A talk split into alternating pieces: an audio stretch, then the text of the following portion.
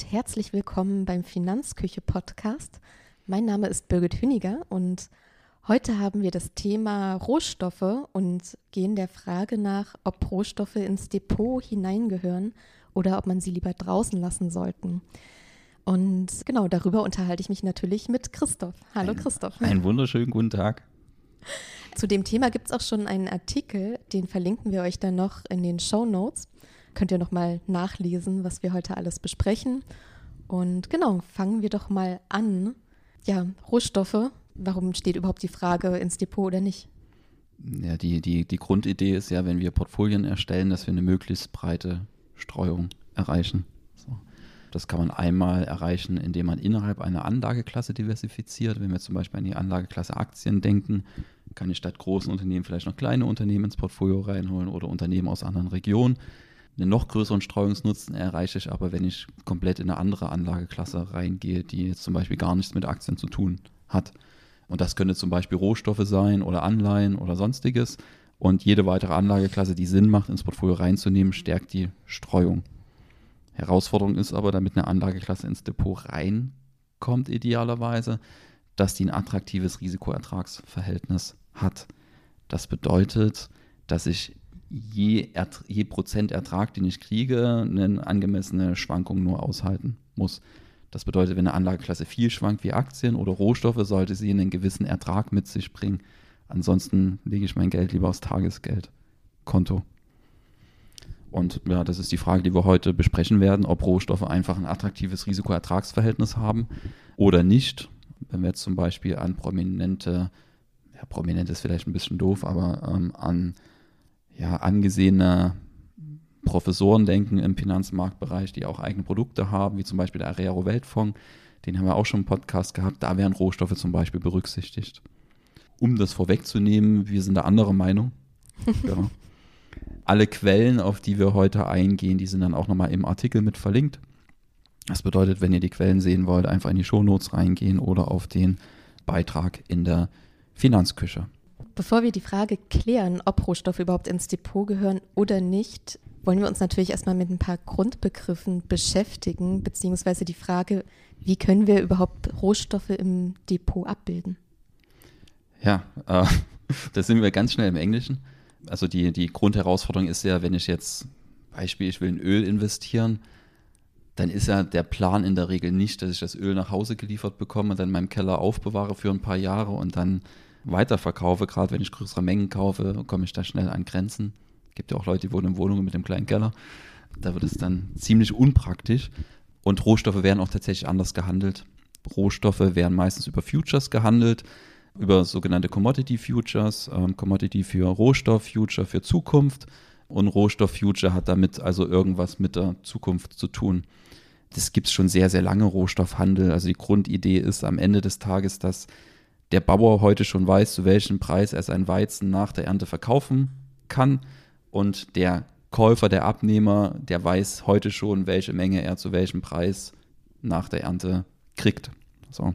Das bedeutet, die wickeln das Geschäft ab, bevor der eigentliche Rohstoff verfügbar ist. Und dann wird im Frühjahr wird quasi das Geschäft abgewickelt und quasi in Sack und Tücher gebracht. Und im Herbst wird dann quasi die eigentliche Transaktion ausgelöst. Eine gewisse Menge Weizen geht an den Abnehmer und dafür geht Geld an den Bauer. Die Konditionen wurden, wie gesagt, im Frühjahr festgelegt. Ähm, und wenn ich jetzt quasi diesen Rohstoff-Future-Kontrakt, den ich im Frühjahr ausgehandelt habe und gekauft habe, vor Fälligkeit weiterverkaufe, dann kriege ich den Rohstoff nie nach Hause geliefert. So, sondern es kriegt dann idealerweise der, der den Rohstoff dann wirklich braucht. Gibt es dann auch ETFs, die das dann tun. Die heißen nicht ETFs, sondern ETCs, also Exchange Traded Commodities. Und ja, die können dann Rohstoffkörbe oder sowas abbilden, wo ganz viele einzelne Rohstoffe drin sind. Und die sorgen dann dafür, dass die Rohstoffe nicht nach Hause kommen, sondern rollen das immer in den nächsten Kontrakt rein. Also man nennt das dann Rollen, wenn man von einem Future-Kontrakt in den nächsten wechselt. So, also wenn der eine ausläuft und bevor der ausläuft, ich dann den nächsten wechsle, rolle ich quasi in den nächsten Kontrakt rein. Genau. Und da gibt es dann verschiedene Renditen, die ich erzielen kann. Das eine ist die Spot-Rendite, das ist quasi die Rendite durch die Änderung des Rohstoffpreises. Wenn ich Rohstoff A, B oder C zu 100 kaufe und zu 110 verkaufe, habe ich eine Spot-Rendite erzielt. Und Rollrendite wäre, wenn ich in den nächsten Kontrakt reinrolle und dabei noch einen positiven Ertrag erwirtschafte oder halt einen negativen. Ich kann positive oder negative Rollrenditen haben. So. Und damit haben wir im Prinzip die wichtigsten Begrifflichkeiten geklärt. Commodity, äh, Commodity, Rohstoff, Future, Zukunft, Rohstoff, Future, Handel des Rohstoffs in der Zukunft. Und dann Spot- und Rollrenditen, das sind die Renditen, die dabei entstehen können. Zusätzlich entsteht noch eine Rendite, wenn ich mit Rohstoffen handle, weil da Sicherheiten hinterlegt werden muss, wenn so ein Kontrakt ausgelöst wird. Und der wird meistens in sehr, sehr sicheren Anleihen hinterlegt, die Sicherheit, und da entstehen natürlich Zinserträge. Das war zum Beispiel ein Grund dabei. Die Niedrigzinsphase hat dafür gesorgt, dass die Rohstoff, also die Renditen von Rohstofffutures runtergegangen sind, weil es keine Zinserträge mehr gab im nennenswerten mhm. Umfang. Ähm, da war schon mal ein Ertragsbaustein weg. So, genau.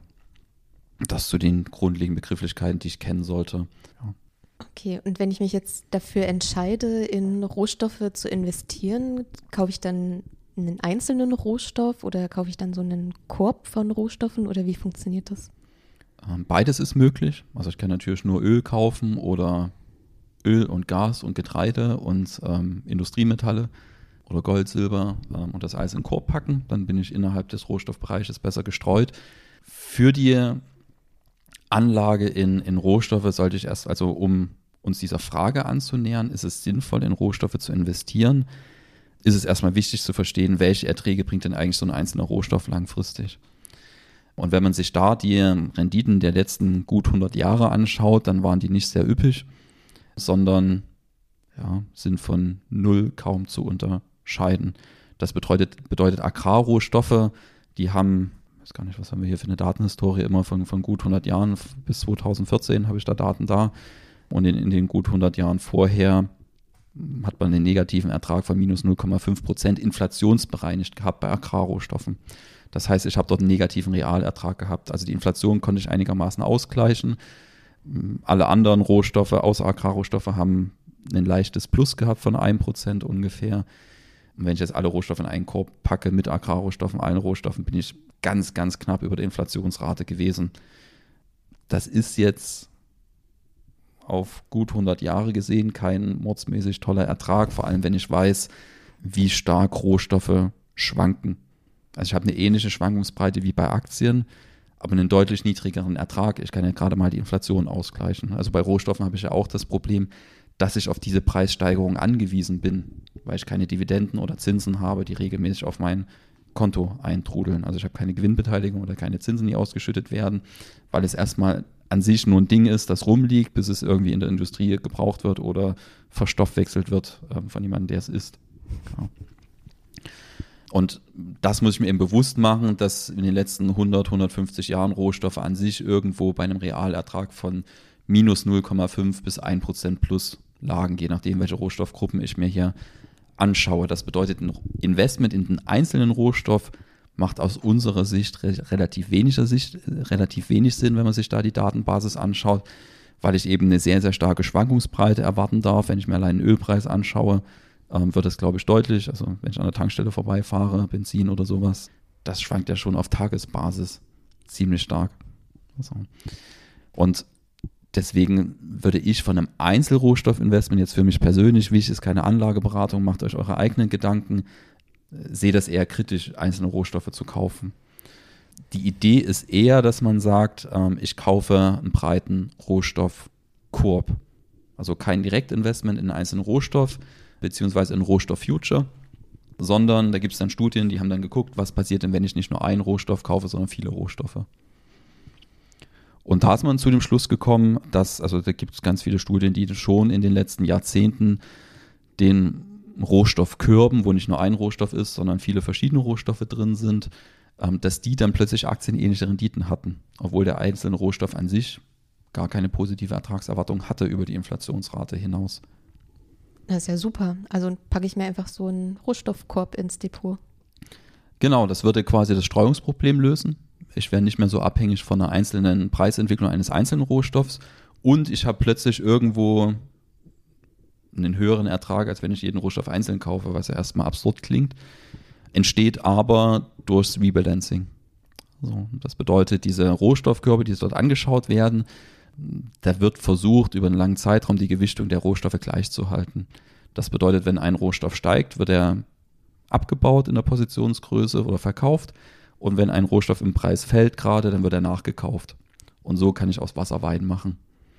Ähm, das bedeutet, ich habe einen zusätzlichen Ertrag, weil ich Anlagen immer dann tendenziell verkaufe, wenn sie unter ihrem inneren Wert liegen und Rohstoffe dann verkaufe, wenn sie über ihrem inneren Wert liegen. Ich kann das nicht auf Jahresbasis voraussagen, liegt ein Rohstoff gerade über einem überen oder inneren Wert, aber ganz langfristig wirkt sowas, das wir Regression zur Mitte nennen. Das bedeutet quasi, dass alles irgendwo ganz langfristig über Jahrzehnte zu seinem inneren Mittelwert drängt, wenn man so möchte. Vereinfacht gesagt, ich bin jetzt relativ klein, ich bin so 1,72. Ich glaube, da habe ich mich auf die Zehenspitzen gestellt. Manchmal bin ich auch nur 1,71, je nachdem, wie das Maßband gerade aussieht. Was ich damit sagen will, der Durchschnittseuropäer ist so 1,78 und ich werde, oder, oder mein Sohn wird tendenziell größer als ich, weil ich kleiner bin als der Durchschnitt. Mhm und mein Sohn gegen den Durchschnitt drängt. Wenn ich jetzt einen Mandanten hier habe, der ist 1,90 oder eine Mandantin, die ist 1,90 und die kriegen Kinder, dann wird das Kind tendenziell kleiner als die Mandanten. So. Warum? Weil auch das Kind gegen die 1,78 strebt. Der ihr Kind wird wahrscheinlich größer als meins, aber beide streben gegen diese 1,78. Ansonsten werden wir Menschen irgendwann fünf Meter groß. Und ähnliches lässt sich beobachten, wenn man die Kapitalmärkte langfristig betrachtet, dass es nicht so ist, dass eine Anlageklasse ganz langfristig immer alles outperformt, sondern es gibt Stärken- und Schwächenphasen und irgendwo strebt alles gegen den Mittelwert dann zurück. Das Problem ist, ich weiß nicht genau, wo dieser Mittelwert ist. Deswegen kann ich nicht sagen, immer jetzt gerade verkaufen oder kaufen, sondern ich muss das ganz systematisch über Jahre, Jahrzehnte machen, um dort wirklich einen positiven Effekt mitzunehmen. Voraussetzung für so einen Effekt ist, dass ich eine unterschiedliche Wertentwicklung habe. So, wenn es alles gleich läuft, dann kann ich natürlich nicht von so einem Rebalancing-Ertrag profitieren. Genau. Gibt es dann auch Studien dazu, die sich das angeschaut haben? Wir haben nämlich das Problem, ähm, für die Vergangenheit ist es tatsächlich so, dass diese aktienähnlichen Renditen bei Rohstoffkörben zu beobachten sind. Ich habe zwei Studien verlinkt. Ähm, die eine ist von Claude B. und Erb und Campbell. Ob ich die Namen hier gerade richtig ausspreche, weiß ich nicht. Ähm, ich komme dann auch nochmal zu ähm, asiatischen Namen, da bin ich dann definitiv daneben. Studien, wie gesagt, ähm, die verlinke ich. Erstmal das, was sie zu einzelnen Rohstofffutures zu sagen haben, würde ich gerne einmal zitieren. Da wird die Frage aufgegriffen, haben durchschnittliche Commodity Futures aktienähnliche Renditen? Unsere Ergebnisse kommen zu dem Schluss, dass dies nicht der Fall ist. Die durchschnittlichen Renditen der einzelnen Commodities Future Kontrakte waren nicht von Null zu unterscheiden. Ist ja am Ende auch logisch, wenn wir gesehen haben, dass einzelne Rohstoffe gegen, also inflationsbereinigt gegen Null tendieren. Mhm. So. Weiter wird die Frage aufgeworfen, können Portfolios aus Commodity Futures aktienähnliche Renditen haben oder könnten die die haben? Die Antwort lautet definitiv vielleicht. So, und mit einer Anlageempfehlung bei einer definitiv vielleicht Einschätzung, also mit einer Anlage tue ich mich persönlich für mich privat immer schwer. Wie gesagt, es ist keine Anlageberatung damit ich eine gewisse Risikoaffinität habe, brauche ich immer die feste Überzeugung, dass ich dort eine Anlageklasse habe, die grundsätzlich funktioniert. Mhm. Ähm, weil ansonsten bin ich sehr, sehr risikoscheu, wenn es geht nach unten und ich weiß nicht, ob es wieder nach oben geht. Also das weiß ich nie, aber die Vergangenheit gibt mir da keinen Hinweis drauf, in dem Fall, ob es wieder nach oben geht. Deswegen kaufe ich privat zum Beispiel auch kein Bitcoin oder sowas, weil mir da der, der Glaube fehlt an das Grundsätzliche, dass sich das über 100 Jahre bewährt hat. Herausforderungen, und das geht dann in der Studie weiter, die Herausforderung liegt für Investoren darin, dass obwohl Spot- und rollierende Renditen in der Zukunft hoch sein können, es wirklich keinerlei Bestätigung in den historischen Aufzeichnungen gibt, welche den Investor dahingehend beruhigen könnten, dass zukünftige Spot-Renditen und rollierende Renditen wirklich positiv werden. Also schwammiger geht es nicht. Oder mehr konjunktiv. Genau, wie gesagt. Was, ähm, genau, was genau heißt das dann? Ja, dass es sein könnte, dass ich dort positive Erträge habe, es aber nicht sein muss, dass ich mit Rohstofffutures positive Erträge erziele. Wir hatten ja gesagt, es gibt Spot- und rollierende Renditen. Also wenn ich quasi in den nächsten Kontrakt reinrolle und ich würde mal davon, also wenn ich so ein Investment plane, würde ich erstmal davon ausgehen, dass die rollierende Rendite und die Spot-Rendite null ist. Hm.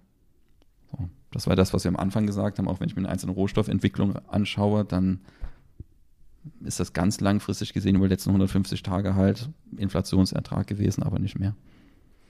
Also können auch solche Körbe nicht wirklich ja, Aktien ersetzen. Die Körbe sind nochmal eine andere Geschichte. Das war erstmal für den einzelnen Rohstoff so. gedacht. Zu den Rohstoffen heißt es dann in der Studie, ob da quasi aktienähnliche Renditen für solche breiten Rohstoffkörbe zu erwarten sind. Definitiv vielleicht, dass in der Zukunft positive Renditen zu erwarten sind, können wir weder mit Sicherheit ausschließen noch bestätigen. Hintergrund ist so ein bisschen, dann gibt es noch ganz, ganz viele andere Studien dazu. Ähm, gibt noch eine von 2012 von Kitang und Wi Xiong. Keine Ahnung, ähm, kreuze ich mich nicht, wenn ich es falsch ausgesprochen habe, was ich definitiv getan habe. Und die kommt zu dem Schluss, dass die Korrelation zwischen Rohstofffutures untereinander stark zugenommen hat. Das heißt, die Idee der Rohstoffkörbe ist ja, dass ich durch diese unterschiedlichen Schwankungen einen hohen Rebalancingsertrag erwirtschafte. Und wenn die jetzt in ihrer Studie zu dem Schluss kommen, dass diese unterschiedlichen Schwankungen nicht mehr so unterschiedlich sind, wie es in der Vergangenheit war, dann sinkt dieser Rebalancingsertrag. Hm. So, das bedeutet, dass die Ergebnisse der Vergangenheit, wo ich aktienähnliche Renditen habe, für die Zukunft nur noch ein definitiv vielleicht zulassen. So, also ich kann aus den vergangenen Daten nicht sagen, dass sich jetzt das in der Zukunft wiederholt, weil die Korrelation heute stärker ist, also die Abhängigkeit untereinander Korrelation bedeutet ja, wie unterschiedlich schwanken Rohstoffe, also schwanken Anlagen untereinander. Wenn die Korrelation niedrig ist und die Korrelation hat ja abgenommen laut den beiden, ähm, Kitang und Xiong, dann kann ich auch erwarten, dass der Rebalancingsertrag vermutlich abnimmt. So vermutlich. Es gibt halt so keine absolute Sicherheit, ob es eine gute Idee ist, breite Rohstoffkörbe ins Depot reinzunehmen oder nicht. Martin Weber vom Arero-Fonds, der kommt zu dem Schluss, okay, wir nehmen sie mit rein aktuell. Ähm, die sind dort seit Auflage mit drin. Gerd Kommer hat mal in seinen ersten Auflagen von souverän investieren, hat er Rohstoffe empfohlen. Später hat er zurückgerudert und empfiehlt sie jetzt nicht mehr. Zumindest ist das, was ich rausgelesen habe. Beziehungsweise, ich glaube, in dem Buch heißt, dass es eine deutlich weniger eindeutige Investment-Story ist als viele anderen. Ich glaube, so ungefähr ist das Wording von Gerd Kommer in den aktuellen Büchern und dass das jeder für sich selbst entscheiden soll. Aber wenn wir jetzt ähm, über die anderen reden, dann reden wir aber auch trotzdem immer noch über diese wahren Körbe, die auf Futures-Kontrakten basieren oder reden die dann von anderen Investmentkonzepten bezüglich Rohstoffen? Es geht immer um diese Rohstoffkörbe, die dann zum Beispiel im Rahmen von einem ETC oder so gekauft werden hm. können.